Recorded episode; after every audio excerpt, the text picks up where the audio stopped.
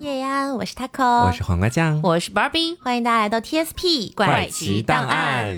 今天的 TSP 呢是这样子的，我们准备来给大家做一个新年到来之前的心理小测试吧。是的，那实际上，在上期节目的评论区里面看到了非常多的听众，希望我们可以做那个规则类怪谈。嗯，呃，至于为什么这期不是呢，并不是说我们完全不参考大家的想法和意见哈，嗯，是因为我们始终会觉得说，在过年前，哎这样一个喜庆祥和的佳节到来之际要，做这么恐怖的东西 吗？是还细思极恐。嗯对，然后我们觉得说啊，到节目上线的这一天，就是已经离春节没两天的时候了。是。啊然后大家去听规则类怪谈，真的会觉得我们能够给到大家一些祝福吗？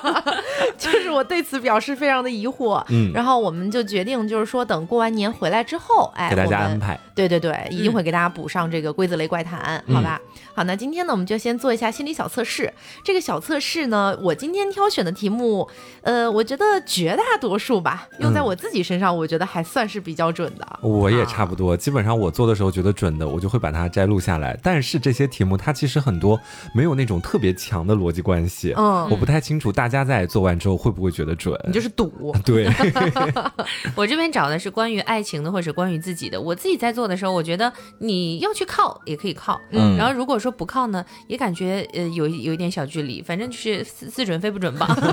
哎，就就是娱乐玩儿，哎就就是玩儿儿。嗯，那本期节目提到的所有的题目呢，我们也都放在了我们的公众号“凹凸电波”嗯和本期节目对应的那篇推送里面，大家可以一边看着文字版的题目，一边来跟我们一起做这些题。嗯，好，那我这边先来给大家带来第一套题啊，嗯，这套题呢一共有非常多个小问题，然后这套题大家在听题干的时候可能会觉得，哎，好像和以前的某些题似曾相识，嗯但是我个人做下来，我会觉得说，首先它测的一些东西其实是不太一样的，然后题干呢其实也并不是完全相似的，嗯而且我觉得特别准，所以想分享给大家一下啊。呃，这一整套题它都没有给到大家 A、B、C、D 这种选项，全凭你自己的想象啊。嗯大家请听好，你和一个人一起在树林里散步，站在你身边和你一起走的这个人，你觉得是谁呢？我觉得是我的妈妈。哦，嗯，瓜我觉得也差不了太多哎，我觉得是我爸爸。哦，嗯呃，在你身边的这个人，代表的是目前在你心里最重要的一个人。啊，嗯这个还蛮准的，是其哩实。嗯，你们在树林里继续走着走着，这个时候，你身旁的灌木丛中突然发出了沙沙的声音，接着从灌木丛中窜出了一个动物。你看到的是什么动物呢？你的第一反应又是什么样的呢？我想到的是，我看到的动物是小浣熊，嗯我第一反应还蛮惊喜的，哦，嗯我第一反应是刺猬。嗯对我看到它的时候，我也很惊喜。嗯，嗯，这个动物代表的是你的压力的大小。哦嗯，，然后呢，你的第一反应代表的是你是如何处理这样的压力的， 我看我对到我的压力压力很觉得惊喜，压力耶，就是我觉得可以呃那个偏回来解读一下的话，可能就会变成你们目前来说可能并没有特别惧怕你们的这份压力。 对，嗯啊平和的状态面对它，对对对嗯好，啊你继续走着，这个时候眼前出现了一个房子，这个房子有多大呢？可以去想象一下。我所想象到的房子就是普通的那种农村的宅子，嗯，然后大也没有很大，就是普通大小吧。那么你们在这个房子的外面看到栅栏了吗？看到栅栏了，嗯，嗯巴老师呢？我是看到一个四合院，哎，嗯，就是它也没有栅栏，就是墙。好。啊嗯，房子的大小代表的是你们的野心的大小，啊，房子越大，野心越大。原来我想要一个北京四合院。 那这个栅栏代表的是你的眼光，如果在你的画面里面出现了栅栏，代表你的眼光可能稍微有点狭隘了。哦，啊、如果没有出现栅栏的话，代表你的目光可能比较长远一点。哦，我这两个选项其实是相互呼应的，因为我嗯想的本来就是一个普通大小的房子，嗯代表我的志向就比较普通，那普通的志向可能目光就会受到一些局 限。你想去探索一下这个房子，你来到了房子里的餐厅，看到了一张餐桌。这个时候，想象一下画面，你在餐桌上面啊，也就是餐桌上、以及餐桌的附近，你都看到了一些什么呢？美味的饭菜，嗯，我在餐桌上看到了一根蜡烛，哦，然后餐桌附近的话就是六把椅子，六把椅子，嗯哦，巴老师呢？ 嗯，餐桌上是美味的饭菜，然后餐桌旁边是正在跑的小朋友。哦，是这样的，嗯呃，你们看到的东西越丰富，就代表你们现在是越开心的。哦，我不够开心，不是，你也已经很开心了。我觉得六把椅子很难有人能想象出来吧，因为就是呃，我做这套题的时候，其实当下正处在一个心态比较平和，也算不上开心，也算不上难过的阶段。嗯我看到东西很简单，只有一把椅子，哦哦，你只有一把，，对，哦就单独一把椅子。嗯你继续探索整个房子，走着走着，你在地上看到了一个杯子。你看到的杯子是什么材质的呢？你会对这个杯子做什么吗？我看到了一个破碎的玻璃杯，地上全都是碎片，嗯然后我想把那个碎片全部都收拾起来。哦，我看的是一个那种带把儿的那种陶瓷杯，还有个盖儿，里面有茶，嗯，嗯你会对它做什么呢？把它拿起来放到桌子上。嗯， 嗯，杯子的材质和它的耐用性，代表了你和开头想到的那个人，你们俩之间的关系持久性。你对杯子做的事情，代表你想对他做的事情。。我想把我爸爸收拾起来不是宝宝放在桌子 上。没有，这个是需要解读的。嗯就是你可以看一下，比如说黄瓜之前在节目里其实是分享过一些他和爸爸，比如说在对小的时候不太愉快的一些经历。嗯， 我想要去修复这段关系，应该对，是其实你是想要把那些东西修复好，嗯或者说哪怕不是修复，也想把这些东西就是说，呃，慢慢的淡规制忘起掉来，。嗯对，，然后继续往前走这样的一种感觉。哎，其实是准的，这么说的哈，是对嗯，然后巴老师说到的这个的话呢，就是把它拿起来放在桌上，其实是希望能更好的安置它，嗯因为我们正常逻辑来说，杯子不应该在地上，嗯它应该在桌上才好。嗯，啊，哦，是准的是哎，这个是准的，哎，好，接着呢，你打算去看一看屋子的后院，你看到了水，嗯，这个水有多大呢？你们可以先想象一下，我想象到的就是那种在别墅里面的一个小小的水潭，嗯，嗯，水池，嗯，我想象是像那种苏州园林一样，有一个那种小假山，然后有个那种大的那种池子，里面有水。哦嗯，嗯这个时候你想要穿过你们想象中的这一块水的区域，你会怎么过去呢？不可以绕过它啊，必须穿过。我可我可能会选择直接跳过去， 因为我想的那个水潭的那个面积是很小的，嗯我会想走上面那个小桥走过去。啊，嗯嗯，水的大小代表你目前对性的渴望程度。 还后面后面这道 题，后面这道后面这个问题更离谱啊！穿过这个水的时候，你的身体和水接触的越多，你的渴望程度就越强 烈。我没有接触，我也没有接触，我是跨过 去。是走上面走过去。哎，不过我觉得这个也是准的，其实，因嗯为在先前节目里面，凹凸那边，我好像跟大家分享过，就是我在某一段时间里面特别痴迷抱抱睡这个事情。嗯然后当时真的就是每天就跟发情了一样，这样的时间大概持续了小一个星期、两个但星是期左右。抱抱睡你们也没有做什么呀。抱抱睡有的时候还会做一些边缘性的东西啦，啊肯定是会有的，也不单单只是抱抱亲亲哦 OK，OK 嗯这个样子。啊，然后那段时间觉得自己整个感情就非常的泛滥。如果是那段时间我做这道题目，可能就跟巴老师看到的一样，是一个巨大的池子。嗯，但现在我真的感觉自己就是平心静气、佛系了很多，所以看到的就是一汪小小的水潭。嗯可是我这个很奇怪，我这池子还蛮大，但是我想掠过它， 就是从上面走过去。有没有可能跟你最近的一些事儿有一些关系呢？ 哦，可能。是吧哦？那还是营造在现实生活当中啦。嗯而且它指向的是你现在这个阶段，也就是你嗯现在的心态上。。对，你像比如说，就是我做这道题的时候，我的想象是一个小水洼， 你可不是这样的。然后游过去 不。是你听我说完，我看到的是一个小水洼，就像那种下雨了一滩小积水，啊我怎么过去？我是跳过去 的，对。然后你知道这个证明什么吗？就是我觉得反向是证明目前我对它的渴望程度没有那么高，嗯也就证明这个东西其实是目前能满足到我的，就你的日常，哦，对，嗯所以才没有那么渴望它。 嗯，嗯，是这样。好，高情商回答，低情商回答，平淡的性生活。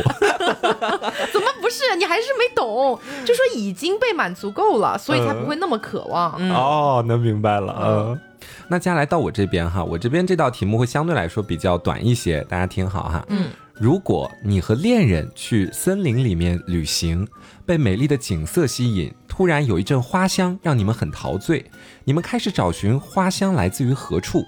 终于，你们找到了满是无名鲜花所开放的地方。这个时候，你们突然发现了一个山洞，好奇的走进去，你会被山洞里的什么物体所吸引？A.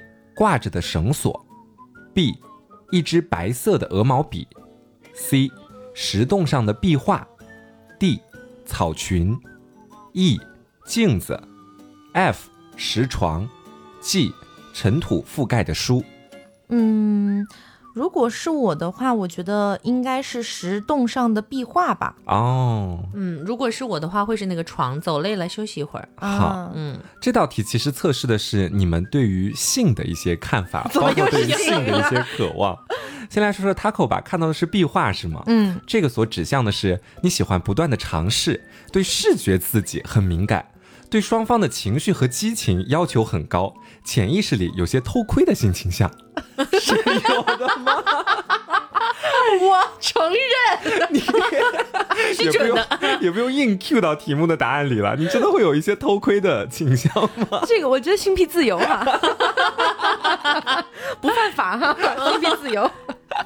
好，然后巴老师是什么来着？石床，啊，石床所对应的是你的欲望很强 烈，但性爱是平时简单的，钟情几种喜欢的模式就不会轻易改变，潜意识里有小小的性冷淡，啊，哦，是真的比较哎矛，盾的那一种。其实我真的是这样子的，啊他真的是有点巧的。哦对，就是虽然说就是感觉尝试过很多，但最喜欢最钟情哦的还是那几种。啊，对，是不是还来点性冷淡那种？对我去年不是刚就是那贤者了大大半年嘛，哇，太神奇了！瓜瓜选的是什么？我选的是那个一支白色的鹅毛笔，嗯， 是什么？我的性如同我的人一样高贵抢救。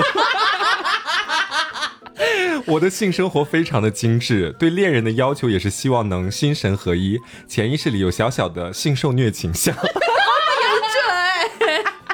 哎呀，我觉得这个也是分状态的。其实早几年，其实我没有那种偏受虐一点的倾向，但是可能真的是因为这种单着佛着太久了，嗯，然后慢慢的吧，这几年可能就会稍微觉得说，嗯，这种未知的领域是不是也可以稍微尝试一下？哦，我测的时候觉得真的还蛮准的。那其他几个答案呢？哦嗯，选 A 挂着的绳索的朋友哈，你往往会结合情绪来啪啪啪，对自己的情绪和性是压抑的，但是对恋人的情绪是释放的、狂野的，潜意识里有点性施虐的倾向。我应该找这个选 A 的人在一起。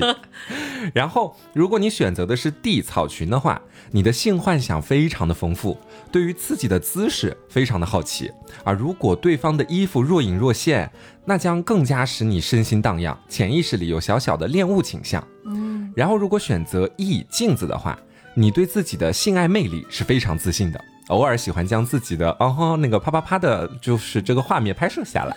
啊，在这个啪啪啪的时候调节情绪，潜意识里有小小的这个暴露倾向。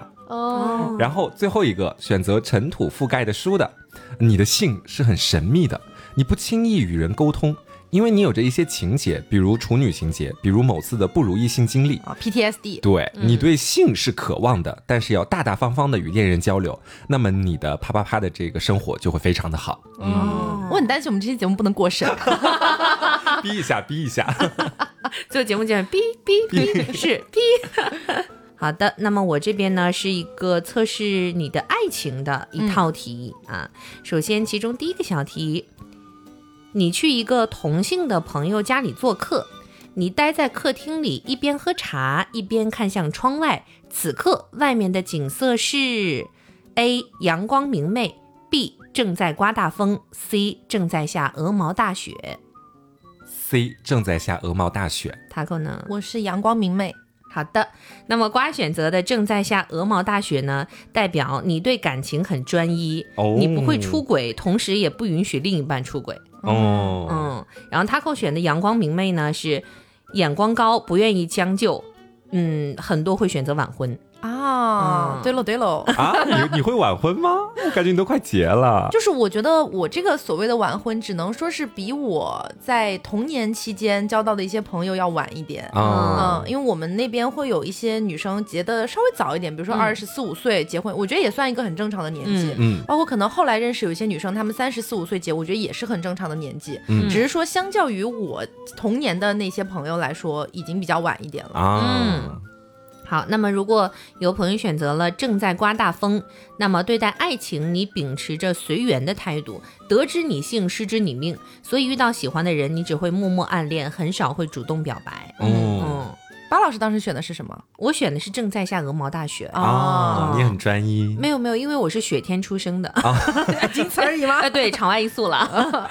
对，第二道题，你朋友和朋友的爱人三个人准备一起共进晚餐，你感觉很什么？A. 沉闷，B. 浪漫，C. 尴尬，D. 暧昧。浪漫跟暧昧有点 有点奇怪哦。那呃我应该会觉得有点尴尬。我也是，好的，选择 C 尴尬的朋友呢，在面对感情问题时，你的态度比较随缘，你认为是你的就是你的，不是你的强求也没有用。所以在面对第三者这个问题的时候，你不喜欢竞争，你认为和异性保持距离以及拒绝第三者的示爱都是另一半应该做的事情。如果对方没有做到，或者他已经出轨，你认为与其歇斯底里的撕逼争吵，不如体面的离开，给自己保留最后的尊严。嗯很有道理啊。这个是对的，我也是这么想的。其哦实，是吗？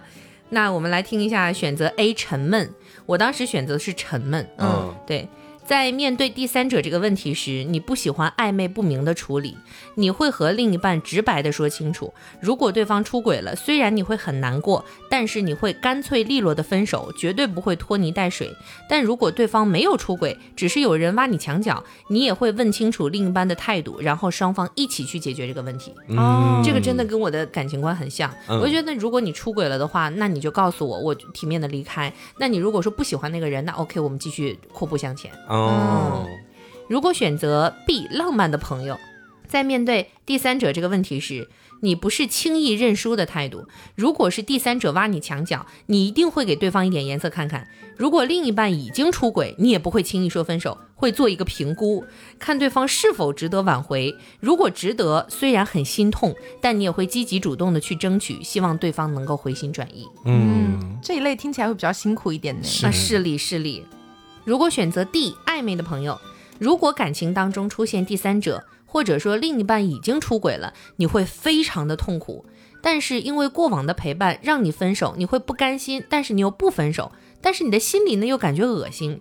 另外，如果在这段感情当中你是付出较多那一方，或者你们谈了很多年，那么这种不甘心会无限的扩大。同时，你也担心以后你自己遇不到更好的，所以你会在苦苦挣扎。但是对方如果死性不改，反反复复之后，你很可能会彻底死心，然后果断分手，再不回头，就是会拖很久了。嗯，嗯打持久战的属于是，对，对对，是。好，那么第三个想问，朋友给你打开了电视，这个时候电视正在播一则娱乐新闻，你认为是什么？A. 某明星出轨或者做坏事的丑闻嗯， ；B. 某明星走红毯的造型；C. 某明星出了新唱片。我会选 B，他走红毯的造型我应该会选 A 耶。啊，哦，丑闻是吧？。对，好，那如果说瓜选的某明星走红毯的造型，看似你很开朗，很懂得交际，其实内心很孤独。嗯，很多时候，你的礼貌和善良只是社交面具，真正的你总是在内心和别人划清界限。不过，对于你真正认同的朋友，你是充满着保护欲，但因为你很难相信别人，所以你的朋友并不多。另外，你是很好的倾听者，是朋友的情感垃圾桶，你非常的擅长倾听，并且会设身处地的为朋友着想，也会在深思熟虑之后提出建议。你是一个非常值得信任的人，和你交朋友真是赚到了。好多溢美之词哦，但是我觉得都很准。 是吗？我也觉得。如果选择 A 某明星出轨或者是做坏事的丑闻，嗯，你外表看起来开朗坚强，实际上内心敏感脆弱，可能是过往的经历，也可能是原生家庭带来的影响。你内心其实隐隐有些自卑，尤其遇到比自己优秀的人时，这种自卑感会无限扩大。另外，你非常在意别人的看法和评价，有时候别人的一举一动，甚至是无意间说出的一句话，你就会联想很多。不过，也正是因为如此，你很懂得捕捉细节，并且能够很敏锐地察觉到别人的情绪变化。嗯，是我本人、还蛮准的，，嗯其实。真的吗？完全是我本人。嗯，我选的是 C，就是明星的唱片。哦，嗯，如果呃有朋友选择这可以听一下啊。C 某明星出了新唱片，你很有主见，性格也独立早熟，所以你善于安排自己的生活，因为你很有想法，很有追求，讨厌生活的得过且过，特别害怕在浑浑噩噩的状态当中，慢慢被生活打磨成自己最不喜欢的样子。另外，和朋友相处的时候，你有担当、有教养，看似很好说话，但骨子里隐藏着强势的因子。不过，你的妥协性和协调性非常高，无论是遇到什么人、什么事，你都能够面面俱到的应对。嗯，我感觉这道题还蛮准的，是嗯，我也是觉得很深刻的点到了我们三个人内心的一些点。对对性格里的一些东西，是的，嗯是的。哦好，那么下一道题，第四个小问：突然你听到厨房里朋友和他的爱人正在吵架的时候，你正想着去看看，谁知道有东西从厨房飞了出来，你认为是什么？A 一根葱，B 一瓶酱油，C 一个切菜板。都不在我的想象当 中，哎 你以为是一个杯子是吗？我觉得是一把刀飞哎出来。，我当时也是这么想的。嗯，我嗯，还是希望这个场面就是危险性不要那么高，所以我选择一 根葱。那但是如果要套到这道题上，那就只能强行选个菜板吧。菜板嗯好，那瓜选择是一根葱。你性格要强，虚荣心呢也比较重，所以在谈恋爱的时候，你会忍不住拿另一半和其他人做对比，有时候还会忍不住挑刺儿，甚至轻视对方。你的这种行为会让另一半的自尊受到打击，所以并不可取。想要让对方上进，与其贬低，不如多夸奖他吧。啊，不准呢、我觉得，真的因为我吗嗯谈，因为我谈恋爱的时候，其实我很少去贬低对方，就可能他是让我觉得说有什么问题的话，我嗯很更多时候会选择的是我不去说这个事情，嗯就憋在自己心里面，那其实你属于是，那你会在内心把它跟别人做比较吗？不太会，其实，哦嗯啊，不准了，不准了。 好，Taco 选择 C 一个切菜板。恋爱初期，你的感情也曾经甜甜蜜蜜过，但相恋时间久了之后，你们开启了平淡的模式，每天一成不变的相处，很容易让对方生厌。因此，你的感情缺乏调味剂，而调味剂的产生需要做到两点：第一，多爱自己一点，不要整天围绕着另一半打转；第二，不断提高自己的层次，充实自己的能力。当你变得更好时，另一半自然就会围着你打转了。嗯，我觉得好像也不太准哎。怎么说呢？想想怎么冤吧， 就是后面那半段，包括什么要如何去提升两个人的那种新鲜感啊什么的，嗯这是我一直以来都想要去做的事情。嗯，嗯，我觉得谢谢他的建议吧。这难评， 这是难评。 好，那么如果选择了 B 一瓶酱油，那么在感情当中，你的占有欲非常强。在谈恋爱的时候呢，你总是想时刻着掌握着另一半的想法和动态，这会让你很有安全感。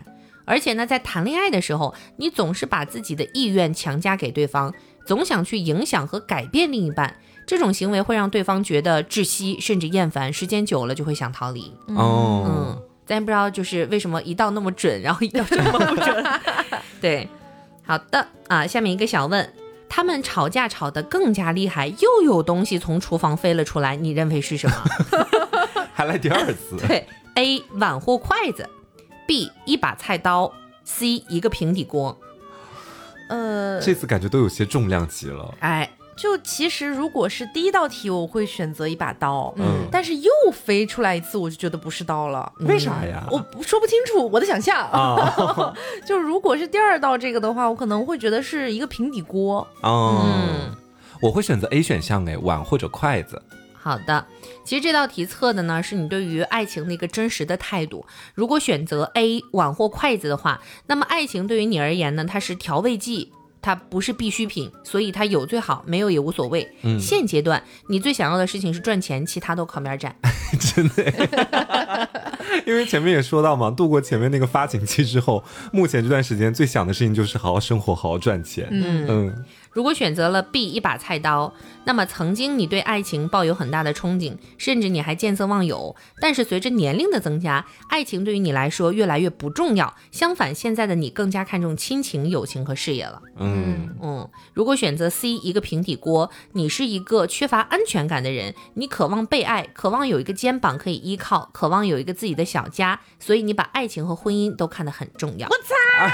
你看，这个是有击中你的是吧？，嗯对，狠狠击中，就不知道为什么第一道题我很想选，很想有菜刀这个选项，嗯但没有。结果第二道题出现了，我反而觉得就是在那个画面里面，他们第二次再飞东西出来，我就觉得不是菜刀了。你不想让菜刀出现了、嗯不是我不想，就是在我的想象里面出现的就不是菜刀。哦。嗯，所以这个潜意识还是稍稍有一点哦，对、嗯对吗？不然他没必要把这几个选项分成两道题啊，对他直接给六个选项不就完了？，对，是的，嗯所以就是一个他非常不准，然后一个突然他反而好准，嗯是，还是要相信自己的直觉。 对对对，是理。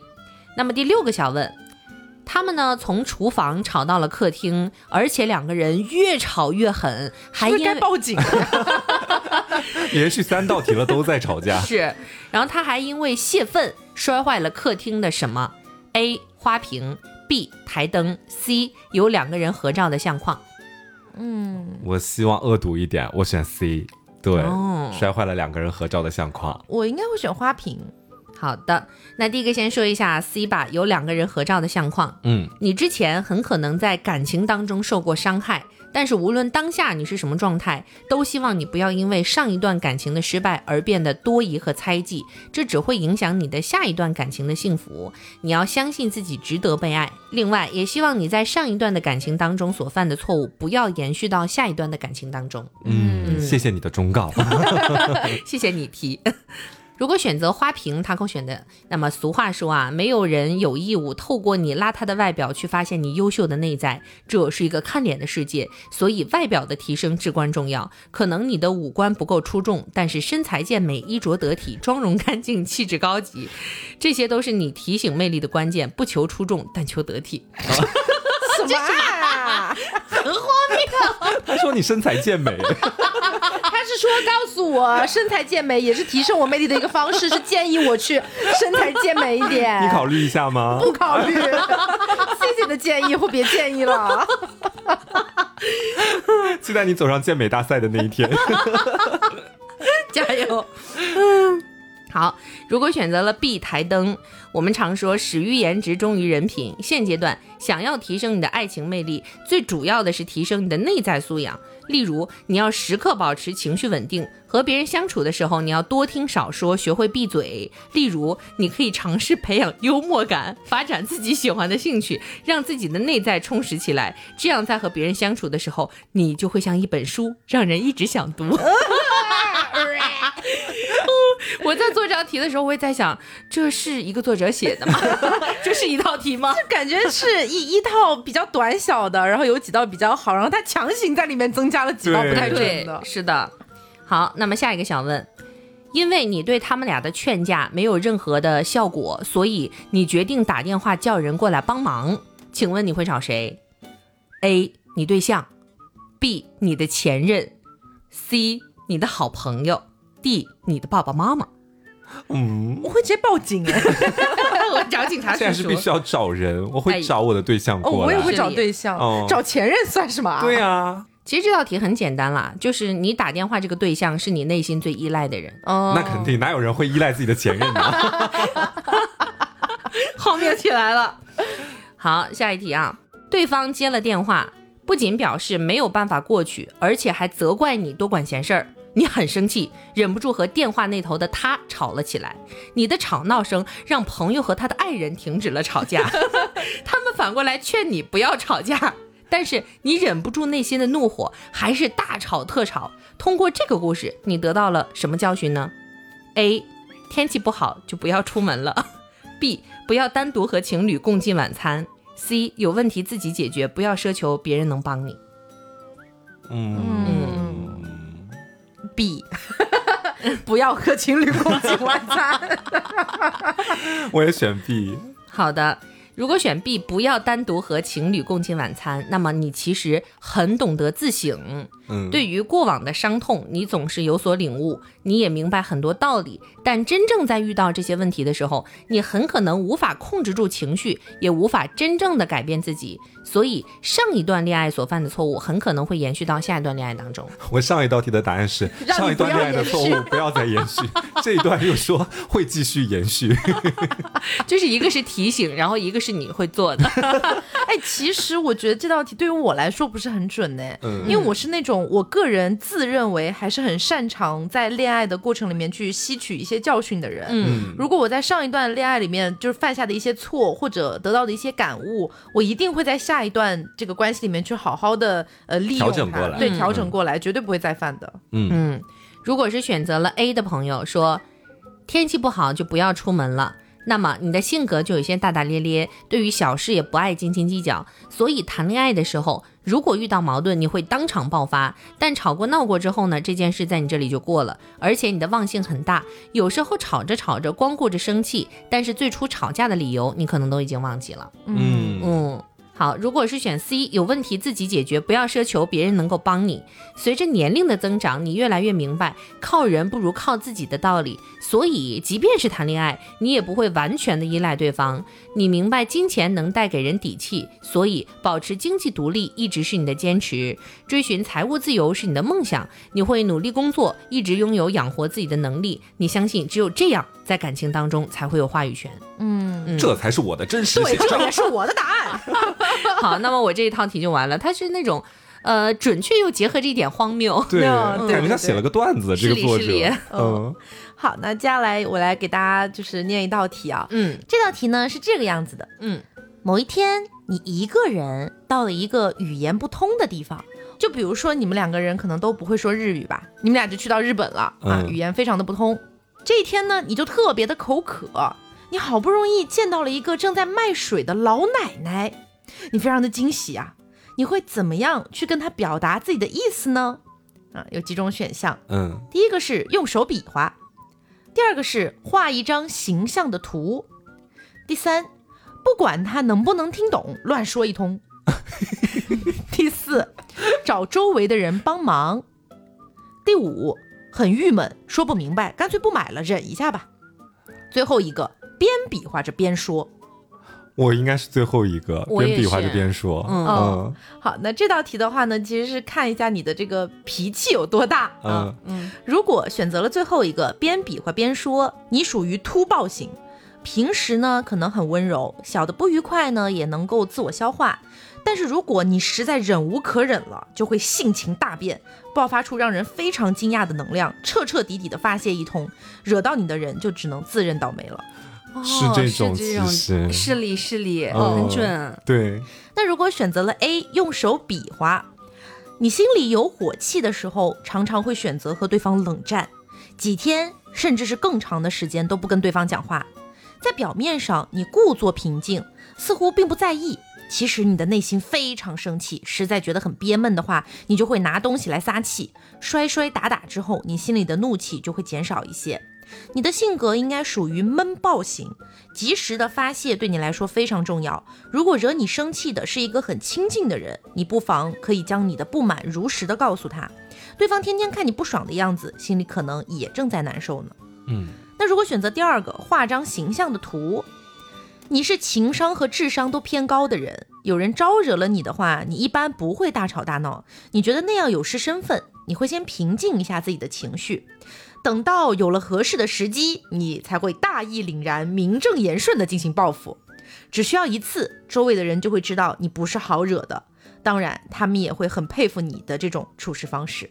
嗯，如果选了第三个，不管老奶奶能不能听懂，乱说一通，嗯，又火又爆， 用这个词来形容你实在是太恰当不过了。你是那种一点火就着的人，待人非常的热情，但是你的情绪变化总是惊人的快，就连别人一句玩笑都有可能变成你的火源。此时，你立刻会像变了一个人一样，笑脸变怒脸，那种恐怖的氛围会把周围的人全部都吓呆了。很少有人还会主动跟你做朋友，还是克制一些 吧，要不然所有人都要被你吓跑了。如果选了第四个，找周围的人帮忙，你似乎有一些自暴倾向。善良胆小的你，遇到不快乐的事情的时候，总是暗地里伤心，而那个惹你不开心的人，可能对此一无所知。这种对待不开心的方式实在是不太好，不仅有损心理健康，对身体也会造成比较大的伤害。你要学会及时的排解，如果有可能，去找那个人理论吧，千万不要再独自承受不应该属于你的压力了。嗯，如果选择了第五个，很郁闷，说不明白，干脆不买了，忍一下吧。你最大的特点就是善于使用语言暴力，嗯嗯，刀子嘴这个词可能就是专门为你量身定做的词。谁如果惹了你，就必定会被你讲个没完没了。你嘴里飞出来的话，片片如刀子般锋利。嘴上不饶人，可能会让人们对你有些敬而远之。但如果遇上了脾气火爆的人，你可能会吃大亏的。嗯，这个还挺奇怪的，就选项是你选择什么话都不说直接走，但是它所对应的答案其实是你在生活里面是一个刀子嘴豆腐心、说话很毒的人。嗯嗯，影射了一下，嗯那接下来到我这边这套题哈，总共有三个小题，大家可以来听一下。第一道题，你要去自己伴侣的家，有两条路可以通往那里，你会选择哪一条？A. 充满美景的路，不过途中需要花费更长的时间。B. 平淡乏味，但是可以快速到达的路，嗯，嗯，我会选择 A，观景之路。我会选 B。好的，这道题测试的是你的爱情观。嗯如果你选择的是观景之路的话，你是属于慢热型的，不会很轻易的陷入爱情，更倾向于慢慢来。其实，嗯然后如果你选择的是捷径小路的话，就是你还蛮容易心动或者喜欢上一个人的，嗯，算吗？我觉得还好吧。 就是我觉得，如果要拿慢热和所谓就是快热这种嗯东西来说的话，我确实属于比较快一点的人，啊，对比较容易坠入爱河。，对，不哦会那么慢。嗯，嗯，巴老我师呢？我很慢哎、就是我可以跟你很好，但如果说真的是我们的关系进一步，内心更进一步，真的在我这里很难哎、哦，嗯好，那接下来第二道题，在路上你看到了两丛非常好看的玫瑰花，一丛白玫瑰，一丛红玫瑰，你决定摘十朵做成花束送给爱人，你会选择什么样的颜色组合呢？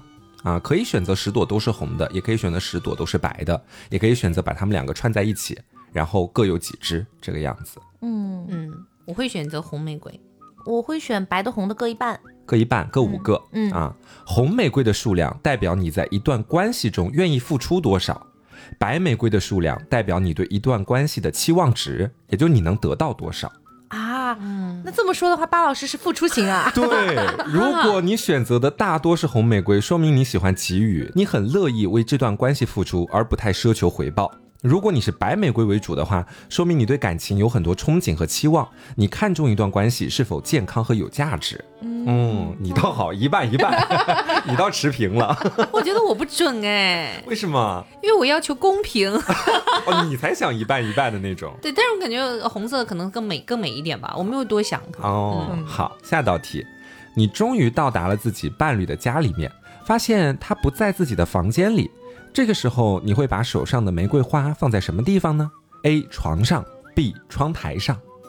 嗯，窗台上吧。嗯我也选择窗 台上，这个摆放的位置，就表示的是你想见到爱人的一个频率是什么样的。嗯，如果是选择床上的话，啊，你夜是夜笙 歌。还真有点这种意思，就是你是比较粘人的类型，你需要尽可能多的安全感，希望每天都能见到你的爱人，啊和他一起睡觉这个样子。嗯然后，如果你选择的是 B 的话，你认为有自己的空间很重要，你不需要和恋人每天都碰面。嗯，哦，其实我觉得就是。嗯，可能我刚刚做这道题也没想太多吧，嗯就是我其实是比较粘人的那一类，啊，但是为什么放窗台上呢？因为我觉得我刚刚从外面摘的野花， 有点脏可能是吗？对，这要放床上吗？是哩，我也没多想这道题。嗯，好，下一道题哈，晚上你们睡在了不同的房间，为什么啊早上因为床上脏了。嗯 可能选择放窗台上了吧， 应该是。早上起来，你去到你伴侣的房间去看他，你希望他是 A 已经醒了，B 还在睡 觉。我以为这道题是 希望他 A 裸体， B 穿件衣服。我我希望他还在睡觉吧。好嗯，我也希望他在睡觉。好，如果你选择 B 还在睡觉的话，就是你期待现在的爱人还是能够为你有所改变这个样子。如果你选择的是 A 已经醒了，就是你乐意接受你爱人现在的样子，哦，希望就是对方有所改变吗？Taco 老 师，一点点吧，一点点，多多少少有一点点，但其实不是跟我的相处模式上的，嗯可能是他对未来的一些自己的规划、事业上的东西， 可啊，嗯能希望他更加呃努力积极一点吧，这样子。好，一定要好 Q 于老师听这 一节目。嗯好的，那么现在呢，又是一个题哈，这道题呢又跟天气有关。你刚刚那个题嗯哈、为什么要大喘气儿啊？ 又是一个题题啊， 外面现在正在下大暴雨，你有急事要出门，哎，你家中有四把伞，竟然都是坏的，你实在别无选择，你会选哪一把？A 有一个大洞的雨伞，B 有几个小洞的雨伞，C 伞柄弯曲了的伞，D 伞柄不弯曲但是很短的伞。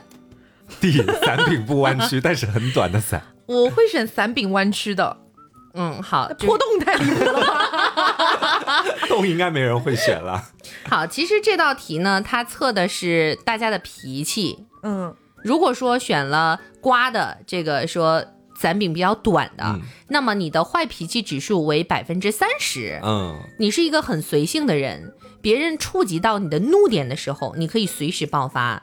也许当时你在和别人发生争执的时候，说了好多互相伤害的话，但是乐天派的你可能睡了一觉就完全不记得了。嗯心直口快、直来直去，吵架这种小事儿你是不会放在心上的。也许等到对方来和你道歉的时候，你已经翻篇儿了，反而会让对方觉得和你吵架是对不起你。嗯所以说，你的性格也决定了你是一个善于处理矛盾的人，敢爱敢恨，没有套路，身边留下的都是真心对你的好朋友。但是要注意说话的技巧，太坦白和太直率，有时候也并不是一件好事儿。哦，我觉得这道题对我来说有点半准半不准的。嗯，就准的地方是在于我确实在生活里面很少发脾气，嗯是一个怎么说控制自己情绪比较好的人。嗯，但是我我和别人吵完架之后，我会念念不忘你你比不较会很久快哎。忘掉。对，我不会很快忘掉的，嗯就是我会在心里面记蛮久的一段时间。嗯对，我觉得他应该就是那种隔了一个月之后，突然有一天说，我觉得那个事情我们是上上谈一 谈。嗯嗯 我们得好好聊一聊。哎，如果像 Taco 一样选了 C，就是这个伞柄弯了，嗯，那么你的坏脾气指数为百分之八十。 与其说你是脾气不好，不如说你骨子里面有着一份倔强，你很敏感，但是你还有一颗玻璃心。有的时候，即便你生气了，你也不会直接告诉对方你为啥生气。别人如果猜不出来你为啥生气，你的傲娇就会导致你的愤怒加倍。有的时候，即使错误在你，可能碍于面子，当时的你可能不会主动开口道歉，而事后呢，你会感到有一丝丝的愧疚。但是这样的你，偶尔呢也很小家子气，因为别人的一句安慰，你就会把生气的事儿忘得烟消云散。虽然你的内心很真诚，没有城府，但有的时候会因为无法克制自己的情绪而伤害到一些爱你的人。So，你要学会管理情绪，会变得更好。嗯，嗯其实这个还蛮准的，因为就是之前我有在节目上，包括微博上跟大家讲到过，就是于老师是一个情绪非常稳定的人，他是一个嗯固若金汤的情绪状态，嗯所以其实是我跟他在一起，慢慢慢慢被他影响到，呃，现在可能情绪也没有那么容易起波澜了。嗯但是在跟他相处之前的很长一段时间里面，确实是脾气会比较暴一点，也就是说最近才会有一些好转。嗯，嗯，好的。那么如果说有朋友选择了一个有大洞的雨伞啊，想什么呢？那么你的坏脾气指数为百分之十。你是一个脾气很好的人，选择有个大洞的伞，无疑会把自己淋湿，但你认为这没有什么关系。你是一个很温和的人，也不会乱耍脾气。在和别人发生矛盾的时候，也属于主动低头认错的那一个，因为你是个和平派，不喜欢因为争执把关系搞僵。在待人方面，你总是笑脸嘻嘻的迎人，所以很好相处。但是你的好脾气有时候会显得过于懦弱，容易助长对方的气焰，所以呢，学会有技巧的强硬一点，也并不是什么坏事儿。 懂了，这就去找选这个选项的人做朋友。下次见面啊，给你四把伞啊，你会选择哪一个 ？A 有大洞， 你我选比这较个吧。建议你选这个哦。 对， 这个结果很好的哦。嗯，如果说选择 B，有几个小洞的伞，那么你的坏脾气指数为百分之五十。选择这个伞意味着不会把自己全身淋透，你身上呢有一点点的小任性和小脾气，但是你又是一个非常有原则的人，所以在跟别人吵架的时候呢，在不伤害自己的前提下，会和别人道歉。在吵架的时候呢，你也会仔细的考虑利弊，不会让对方下不了台，也不会委屈了自己。虽然说你的情绪不会一瞬间的快速爆发，但是呢，你非常喜欢跟别人冷战。有的时候呢，这种冷暴力往往呢更具有杀伤力。你需要试着敞开心扉，多沟通，而不是靠着冷战来摆明自己的地位。嗯， 好的，那么接下来再给大家带来一道题目啊，嗯这个题目呢是比较奇幻一点的了哈。嗯在一个奇幻世界当中，长了一棵非常恐怖的树，因为这棵树有一个血盆大口，它可以一口就把人吞下去。你觉得这棵树是利用什么方法来让人接近，然后再捕食的呢？第一个选项是用美妙的歌声使人心醉，第二个选项是模仿对方的爱人的声音，第三散发出迷人的树的芳香。第四，利用飞翔在树周围的小鸟作为它的使者。相当于是把人勾引过来。嗯，嗯，第五，什么都不做，只是静静等待好奇的人走过来。啊首先排除小鸟，我觉得小鸟应该是不太能吸引到我的。嗯，我应该会选择，应该是 B 吧，就是变成爱人的声音，然后把人吸引过去。嗯，我会选择最后一个，等他来。好的，那我们先看一下黄瓜酱的选项，嗯，模仿对方的爱人的声音。你是一个会以认真的态度说谎的人，嗯， 是一个撒谎的高手。 当然，这个谎言不管善意与否，在还没有被揭穿之前，是很少有人会因此而受伤的。但是，这个谎言一旦被识破，就很有可能让人遭受很重的打击。而这也是这类撒谎高手的特征。正因为你是这种类型的人，所以大家对你的印象会有一种深深的怕被你出卖的感觉。啊，而这种感觉会越来越强，所以为了自己，即使只有千分之一被识破的可能，也绝对不要撒这个谎。我没有很爱撒谎，我要给自己写一份陈情书 了。其实你瞒了我们很多。没有，我真的不爱撒谎。你是不是已经天哪偷偷生了三个娃？而且我一撒谎，我觉得是很多人都能看得出来的那一种，因为我一撒谎，我整个表情状态还有肢体语言会有些不自然。其实，嗯这也是为什么有时候玩游戏会很容易被识破的原因。嗯，好，那呃，巴老师选的是最后一个选项，什么都不做，只是静静等待好奇的人走过来。嗯，你是属于绝不撒谎、忠厚老实的人，最痛恨的就是欺骗别人。也正因如此，即使对方不想听的事实，你也可能会毫不隐瞒的全盘托出，结果通常是伤人很深。所以在必要的时候，你也要灵活的学会撒一点小谎。哦，我确实是这样子，无论是对另一半或者对家里人，嗯、或者对朋友，我几乎很少去选择去撒谎，哎，好像我都都是真实就会脱出了。好，嗯那如果选择了第一个选项，用美妙的歌声使人心醉啊，这也是我的选项。这一类人呢，是会为了讨人喜欢而撒谎的。很多事情上面，你可能会给予一定程度的添油加醋。当然，这也并不算什么恶意的谎言。但是如果谎言逐渐扩大的话，其实你就很容易在众人面前丢脸。即使你没有说谎，有很多事情也会因为过分的夸大而让对方有所误解。所以，你对于任何事情还是需要谨言慎行一点。嗯，那如果选择了第三个选项，散发迷人的树的芳香，你不会利用谎言去伤人，可以称得上是一个诚实的人。开门见山的说，你其实也是一个不善于说谎的人。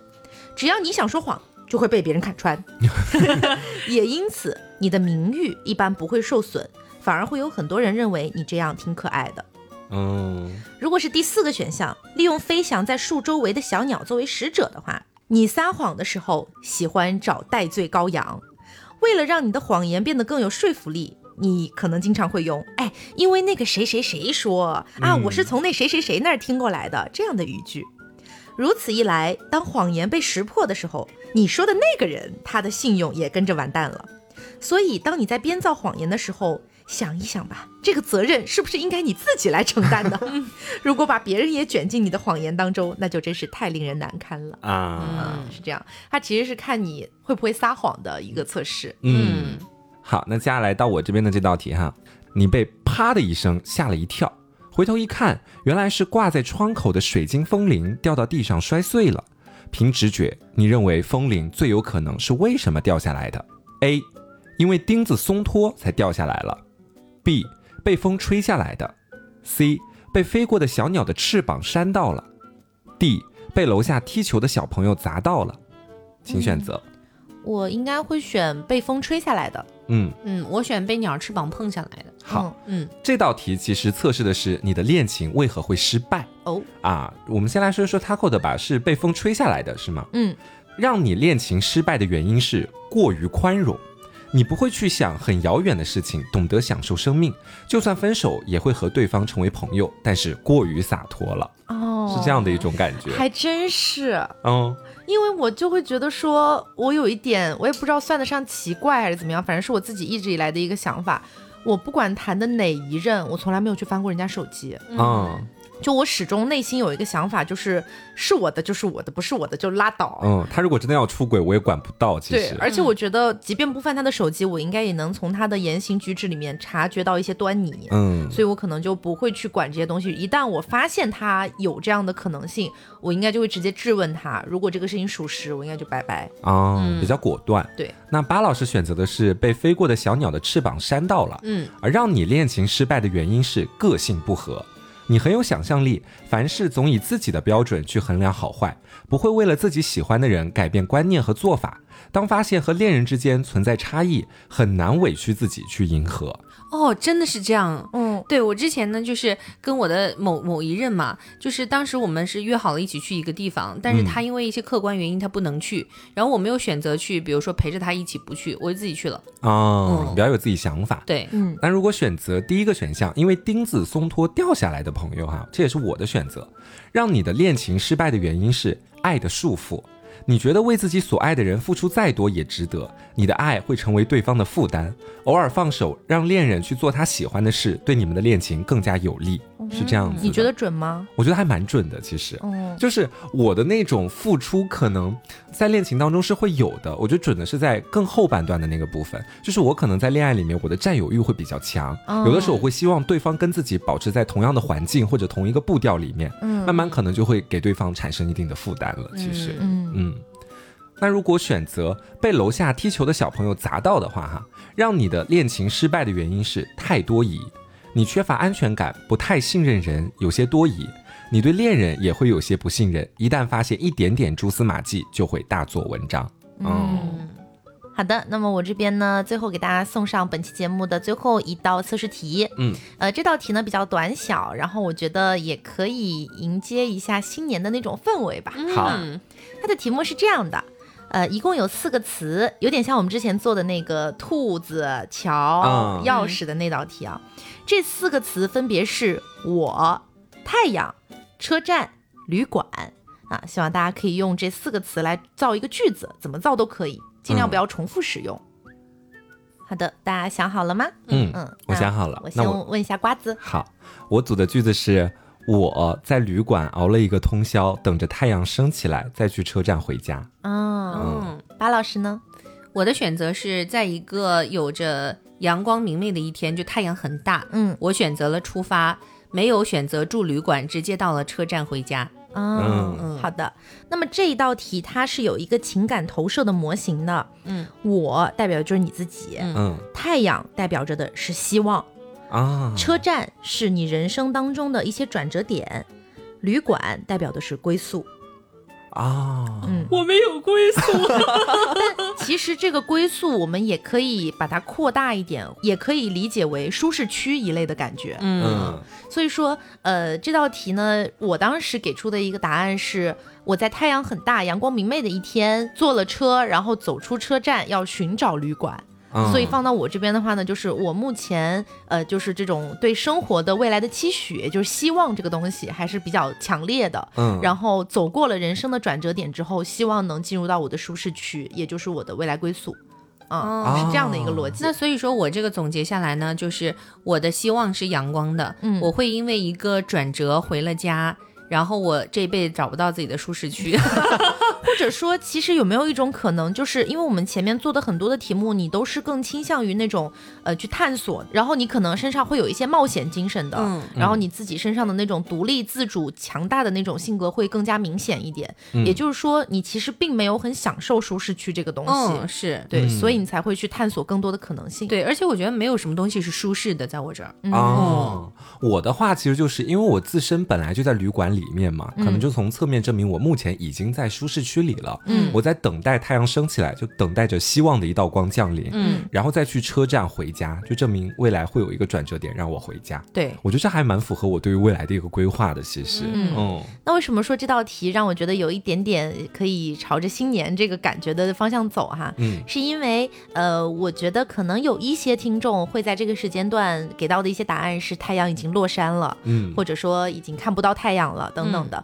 嗯、那我觉得。新的一年马上就要开始了，所以也衷心的祝愿大家可以在新的一年里面重新找到自己的太阳，嗯，是这样的。好，嗯，那本期节目差不多就是到这里，希望大家能够喜欢。那么我是 Taco，我是黄瓜酱，我是 Barbie，那我们下周再见，拜拜拜